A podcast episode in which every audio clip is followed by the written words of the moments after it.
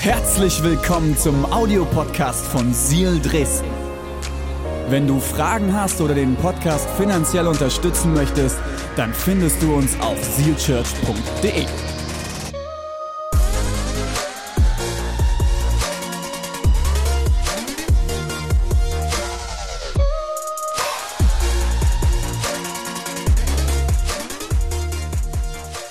Und ich habe die folgenden Titel für heute mitgebracht.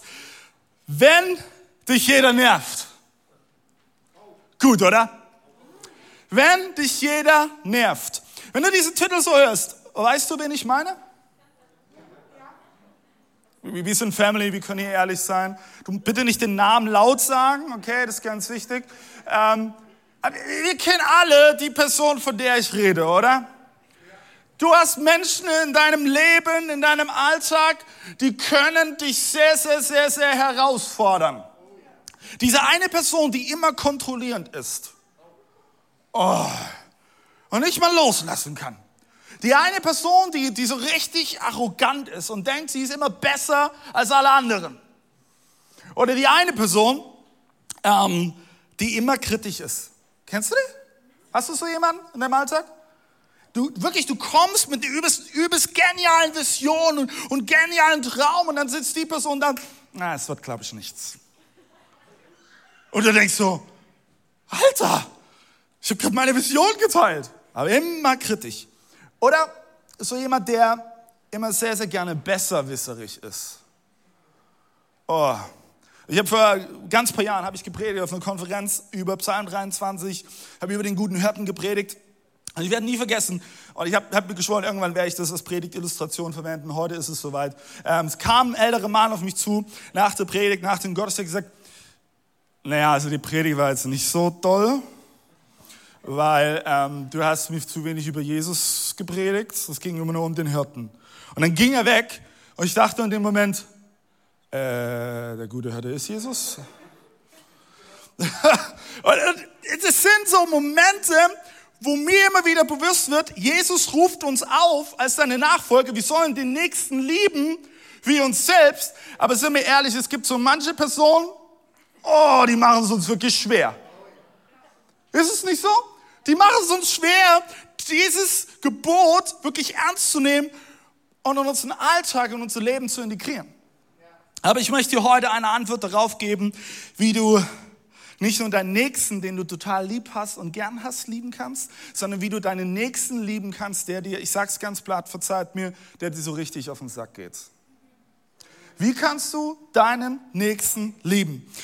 Wir haben letzte Woche in der Predigt, wir haben uns äh, viel mit deinem und meinem Ärger beschäftigt. Ich werde heute daran anknüpfen und lass uns mal lesen, Epheser Kapitel 4. Du kannst deine Bibel aufschlagen oder liest hier am Screen.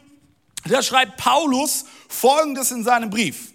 Euer Zorn soll nicht dazu führen, dass sich Schuld auf euch ladet. Lasst die Sonne nicht über euren Zorn, Ärger, Frust untergehen. Ganz wichtig, gebt den Teufel keinen Raum zum Wirken.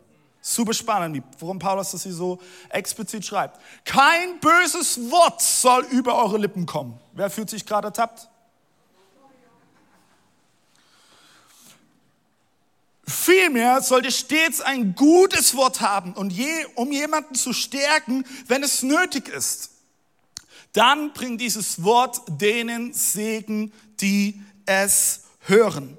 Und es geht weiter in Vers 31. Aller Erbitterung, Wut, Zorn, lautstarke Auseinandersetzungen und Verleumdungen sollen bei euch, Achtung, keinen Platz haben.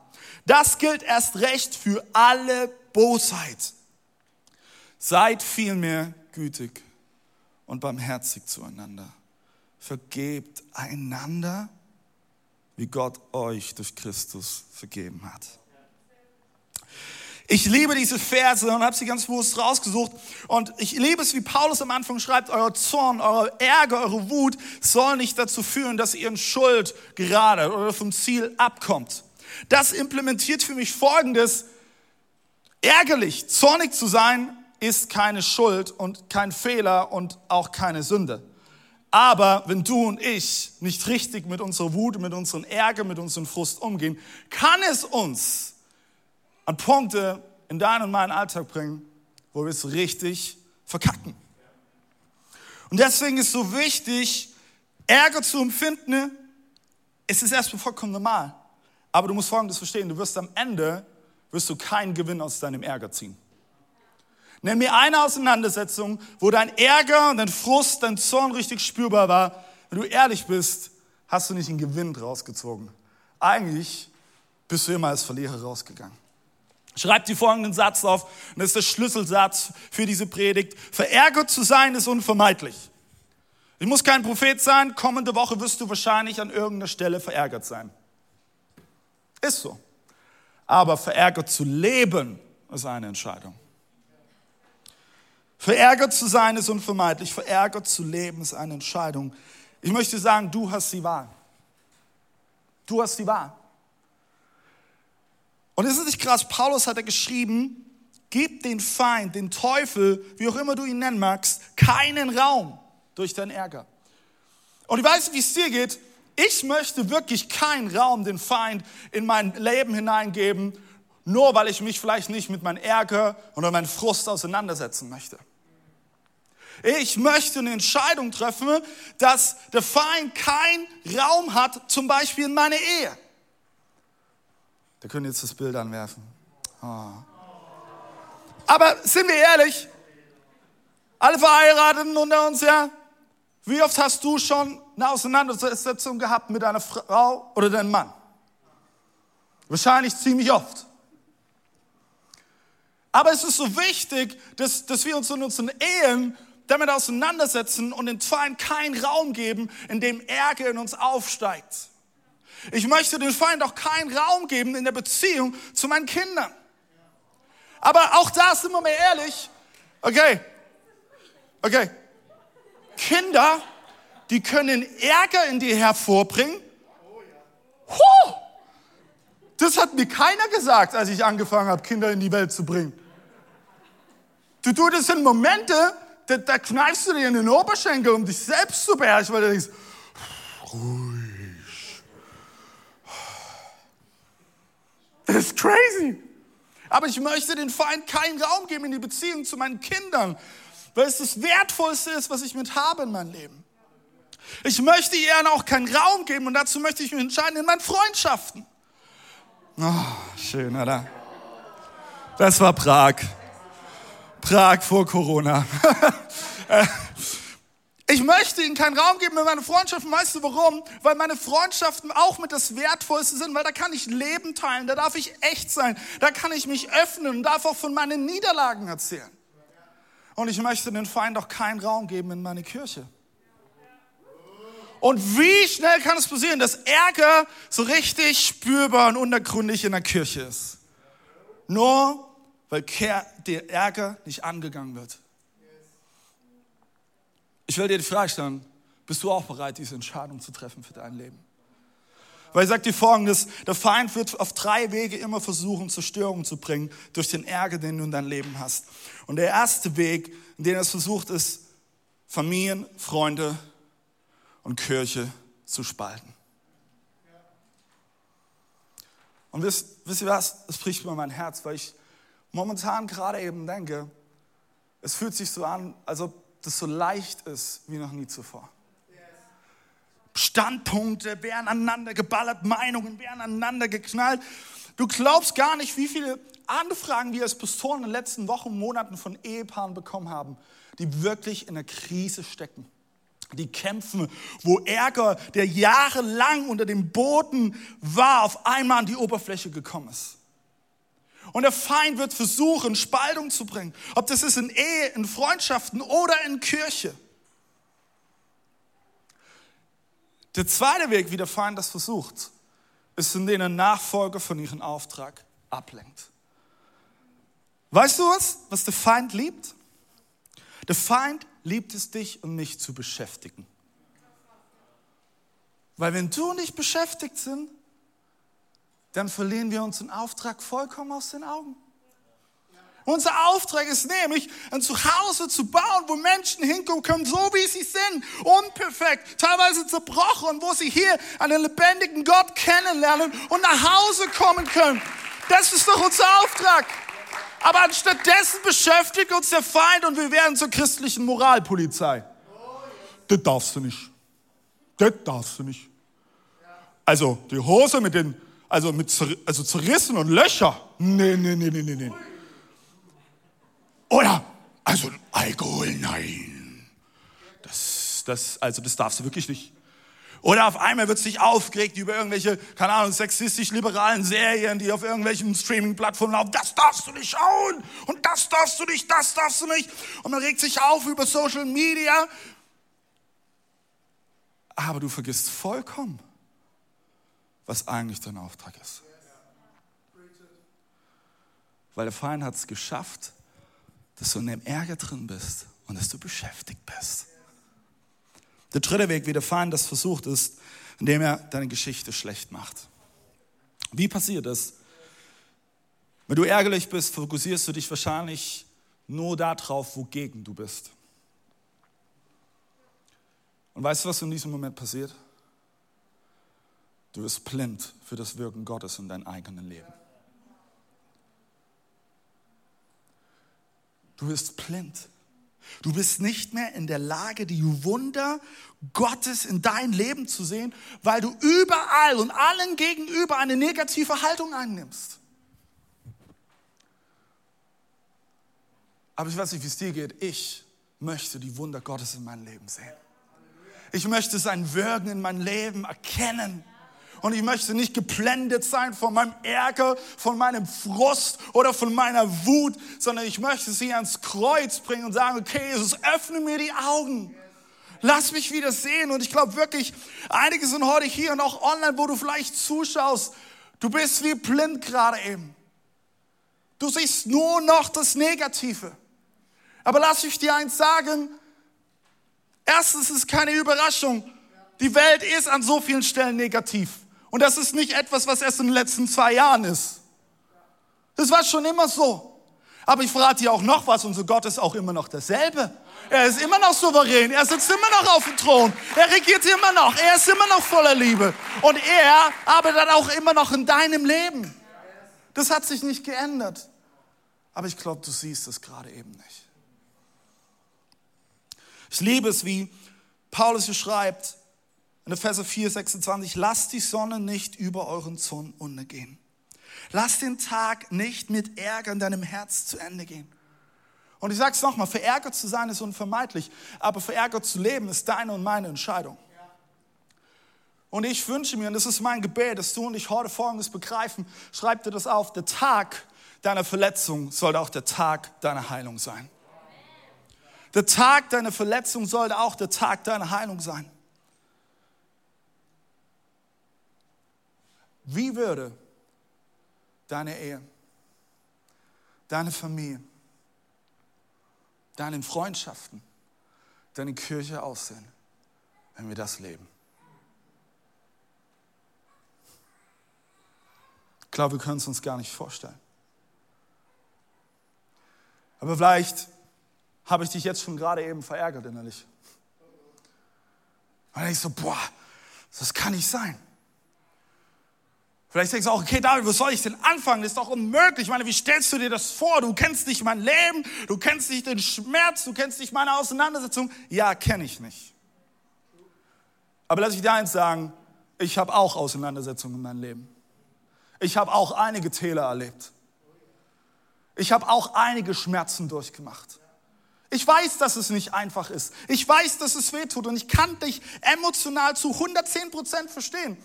Aber lass mich dir eins sagen, was ich lernen musste. Wie kannst du das anfangen zu leben? Es sind vier kleine Worte. Hör gut zu. Es tut mir leid. Es tut mir leid. Eine Entschuldigung kann alles verändern. Aber damit, ich kann mich nicht einfach entschuldigen. Du weißt nicht, was mein Gegenüber mir an den Kopf geknallt hat. Und die Verletzung. Stopp, hör mir zu. Es tut mir leid. Weil Folgendes musste ich verstehen. Ich kann mich immer für das Wie entschuldigen. Wie oft habe ich Auseinandersetzungen mit meiner Frau? Ja. Und wir sind am Diskutieren und Streiten und dann sage ich auf einmal etwas und ich sehe es schon in ihrem Gesicht. Wir sind über zehn Jahre verheiratet, das ist, das ist so. Die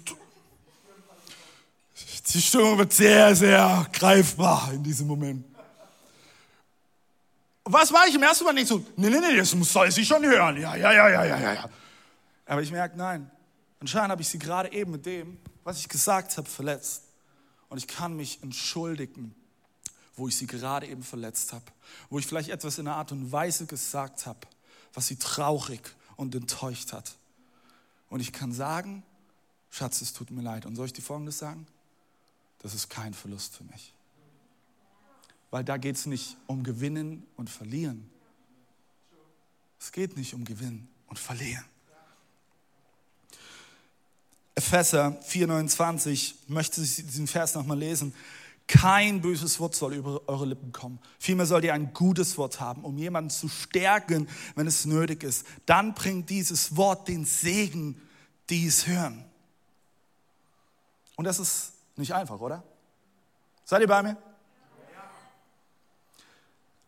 Ich möchte dir sechs Tipps geben, die mir angefangen haben zu helfen, das mehr zu leben. Und ich, das sind ganz alltagstaugliche Tipps. Und ich lade dich an, in den nächsten Tagen und Wochen die einfach mal auszuprobieren. In deiner Beziehung, in deiner Ehe, in der Beziehung zu deinen Kindern, deinen Freundschaften, in der Kirche. Und das erste ist, wenn du in einer Auseinandersetzung bist, nenn keine Namen. Vielleicht diskutierst du gerade mit deiner Frau und deine Frau sagt, also die Susi hat mir erzählt, ja? Also bei denen ist das ganz, ganz anders. Oh, macht es nicht. Nenn keine Namen, bleib bei dir.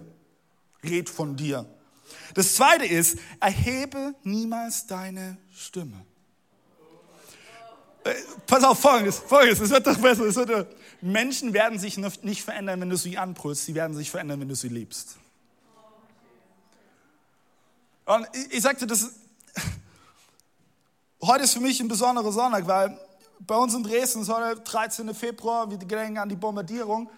Und für mich hat jedes Jahr aufs Neue dieser Tag so dieses Potenzial und ich, ich bete, dass, dass unsere Stadt einfach nicht irgendwie in Schutt und Asche zerlegt wird und dass, dass es einfach safe ist und dass Gottes Frieden spürbar und wirksam ist. Aber weißt du, was an diesem Tag passiert?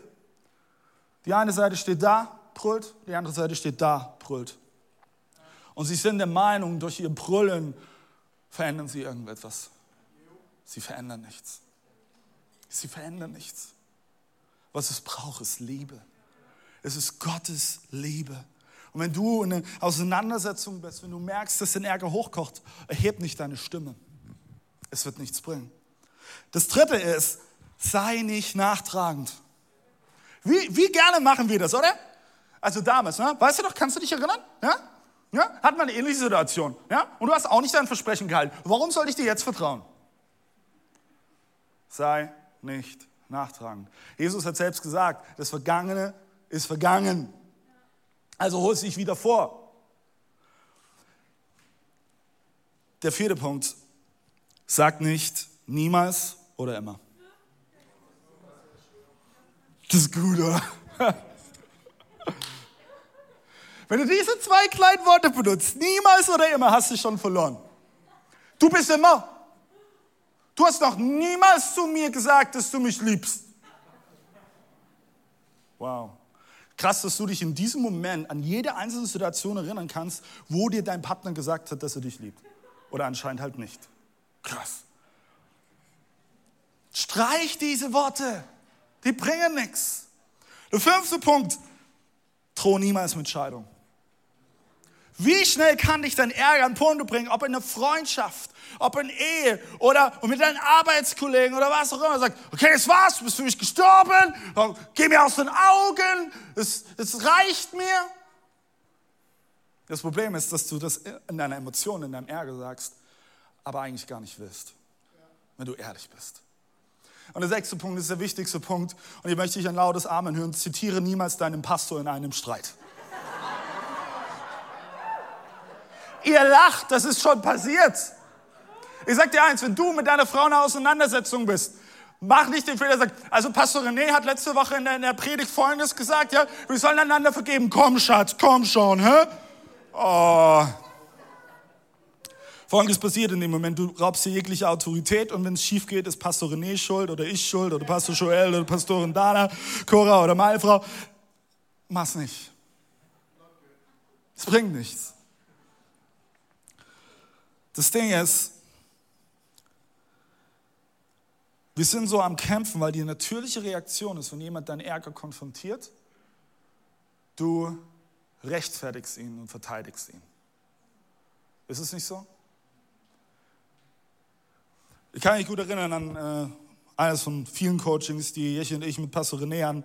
Und ich kann mich an ein bestimmtes Coaching erinnern. Ich weiß gar nicht mehr, um was es ging, aber Jeschi sagte etwas, es verärgerte mich in dem Moment. Ich glaube, René spürte das schon so. Ja. René kann das auch mittlerweile in meinen Augen ablesen. Und ich fing sofort an, pass auf, folgendes, mich zu rechtfertigen und zu verteidigen. Nee, ist ich überhaupt nicht so und das kann ich mir gar nicht vorstellen. Nein und auch schon mal passiert? Weißt du, wie du und ich uns in diesem Moment verhalten? Kennst du Herr der Ringe? Gollum? Es ist nicht der Ring, den du und ich bewachen wollen. Es ist dein Ärger. Und in diesem Moment, was wir, wenn wir anfangen zu rechtfertigen und zu verteidigen, sind wir wie Gollum und sagen, mein Ärger. Mein Ärger. Und du willst ihn nicht loslassen. Du willst ihn verteidigen. Dann sagst du, nee, nee, nee, ich gebe jetzt nicht zu, dass ich Schuld habe. Aber ernsthaft, willst du so sein wie Gollum? Hast du mal gesehen, wie der aussieht? Vielleicht irgendwann, wenn wir ganz alt sind, ja? Und Jesus dann irgendwann sagt, okay, komm. Aber nein, aber so verhalten wir uns manchmal. Und es hat den Grund, dass Paulus schreibt in Vers 32, seid vielmehr gütig und barmherzig zueinander. Vergebt einander, wie Gott euch durch Christus vergeben hat. Paulus schreibt nicht, bewache deinen Ärger, halt an deinem Ärger fest, weil er ganz genau weiß, dass es fatal ist und dass es Zerstörung bringt. Sei gütig und barmherzig. Ich möchte dir eine Frage stellen. Und möchte dich einladen, dir diese Frage wirklich mitzunehmen und zu reflektieren. Wo ist es für dich dran, gütig, barmherzig und vergebungsbereit zu sein? Und ich weiß, ja, diese Frage fordert dich heraus. Sie fordert auch mich heraus. Ich predige heute genauso zu mir selbst. Aber ich glaube, wir haben immer wieder Momente, da möchte ich auf letzte Woche verweisen, wo wir Steine in der Hand haben. Und auch die Steine, die du letzte Woche fallen lassen hast, das ist gut. Du wirst wieder Steine in deiner Hand haben. Du wirst wieder mit den Steinen auf andere zielen. Und es braucht immer wieder einen Schritt von dir und von mir zu sagen, ich lasse den Stein fallen. Ich entscheide mich, gütig und barmherzig zu sein und zu vergeben.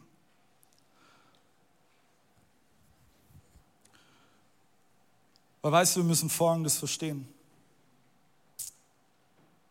Für jede Minute, die ich in meinem Ärger drin bin, weißt du, was passiert? Ich verliere eine Minute Freude. Tick, tack, tick, tack. Für jede Minute, wo ich zu stolz oder zu stor bin, meinen Ärger beiseite zu legen, verliere ich eine Minute Frieden. Tick, tack, tick, tack, tick, tack. Für jede Minute, wo du sagst, ich lege meinen Ärger nicht beiseite, aus was, auch für immer für Gründen, verlierst du eine Minute, wo du die Möglichkeit gehabt hättest, einen echten Unterschied zu machen. So gewusst, dass du in einer Minute jemand jegliche Freude nehmen kannst oder jegliche Freude schenken kannst. Eine Minute.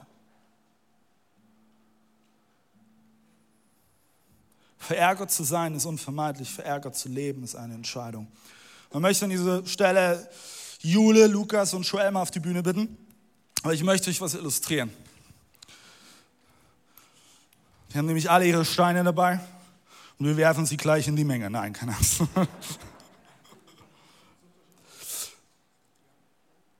Wir haben immer wieder Steine, die wir in unserem Leben haben. Und Momente werden kommen, du wirst vielleicht den Stein sogar nehmen, den du eigentlich fallen lassen hast.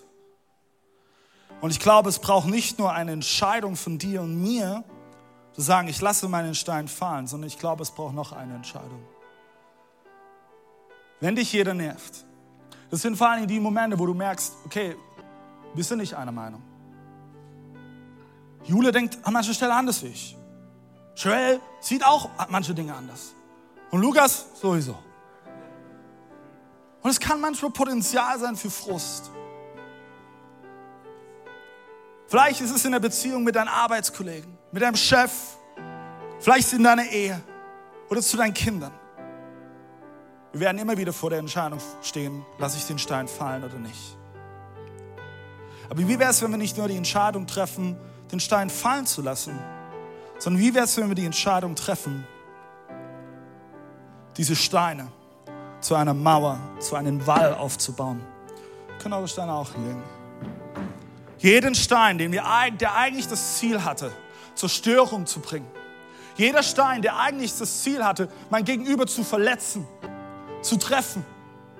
Wie wäre es, wenn diese Steine zu einem Wall werden und wo wir dahinter, wie ein Mann, wie eine Frau stehen, als eine Einheit und sagen, Feind, bis hierhin und nicht weiter. Du kannst bis hierhin, aber nicht weiter. Du wirst es nicht schaffen, Uneinheit zu bringen in unsere Gemeinschaft. Wie wäre es, wenn wir uns als Kirche entscheiden, unsere Steine niederzulegen und eine Mauer, einen Wall zu bauen, zu sagen, Feind, halt den Mund bis hierhin und nicht weiter. Du hast verkackt, du hast verloren. Der Sieg ist auf unserer Seite. Aber weißt du, was dann passiert? Dann werden wir Beziehungen erleben, die nicht gebaut sind auf einer Meinung, sondern Beziehungen, die gebaut sind auf der Liebe Gottes. Und ich möchte dir heute die Frage stellen, sind wir bereit als Kirche zu sagen, wir legen uns Steine nieder und wir formen sie zu einer Grenze, zu einem Wall, zu einer Mauer, wo wir sagen, hier kommt niemand drüber. Fein, du kannst alles versuchen. Du kannst versuchen, Joel, Joel zu beeinflussen. Du kannst versuchen, Jule zu beeinflussen, Lukas zu beeinflussen. Du kannst, du kannst versuchen, Misstrauen zu streuen. Aber nein, du wirst es nicht schaffen. Du wirst es nicht schaffen. Und ich möchte uns einladen an dieser Stelle, Church, dass wir aufstehen in allen Standorten auch. Halle, Erzgebirge, Dresden, auch online, egal wo du gerade zuschaust. Steh auf in deinem Wohnzimmer. Weil ich möchte ein Gebet sprechen. Und vielleicht wollen wir heute gemeinsam als Kirche diese Entscheidung treffen. Wir lassen nicht nur unsere Steine fallen, sondern wir bauen eine Mauer, eine Grenze, wo der Feind keinen Fuß drüber treten darf. Weil Ärger soll keinen Raum haben wir entscheiden uns, unseren Ärger fallen zu lassen und ihn ans Kreuz zu legen. Lass uns beten, Church. Jesus, ich danke dir, dass wir heute hier stehen dürfen als Einheit, als dein Leib, als deine Kirche. Jesus, ich danke dir, dass wir nicht nur unsere Steine fallen lassen, sondern heute eine Grenzmauer bauen, wo wir sagen, Feind, du darfst nicht einen Fuß darüber treten. Du darfst nicht Uneinheit streuen. Du darfst nicht Misstrauen streuen. Du darfst keine Beziehung zerstören. Du darfst keine Kirche zerstören. Du hast verloren. Jesus, wir sprechen deinen Sieg aus. Wir sprechen aus, dass du der Sieger bist und dass du gestorben bist, um Freiheit zu bringen. Und Jesus, das spreche ich jetzt aus, dass deine Freiheit Raum einnimmt in jedem einzelnen Herzen, in jeder einzelnen Beziehung, in Ehe, in Familie, in Freundschaften, in Kirche, in Jesu Namen. Amen. Come on.